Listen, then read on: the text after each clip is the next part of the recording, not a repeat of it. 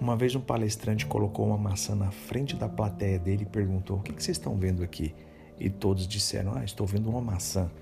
E ele disse: Eu estou vendo um pomar.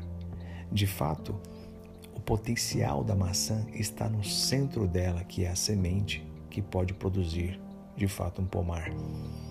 Mas para você chegar até o potencial da maçã, você tem que ir além das cascas, da carne da maçã. De repente você tem que cortar partes da maçã para alcançar a semente. O potencial dela nunca está na casca, nunca está na carne, está na semente, está no interior dela. Essa é uma boa ilustração do que acontece com você. Você tem um pomar para ser liberado. Há um mestrado dentro de você. Há uma empresa esperando ser aberta dentro de você.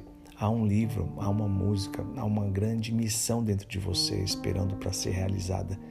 Mas você nunca faz isso, embora você tenha um potencial.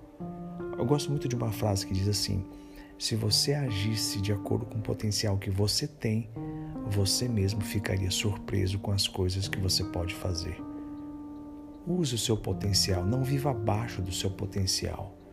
Você tem um grande potencial e precisa ter consciência que se você usar o seu potencial, você fará coisas brilhantes.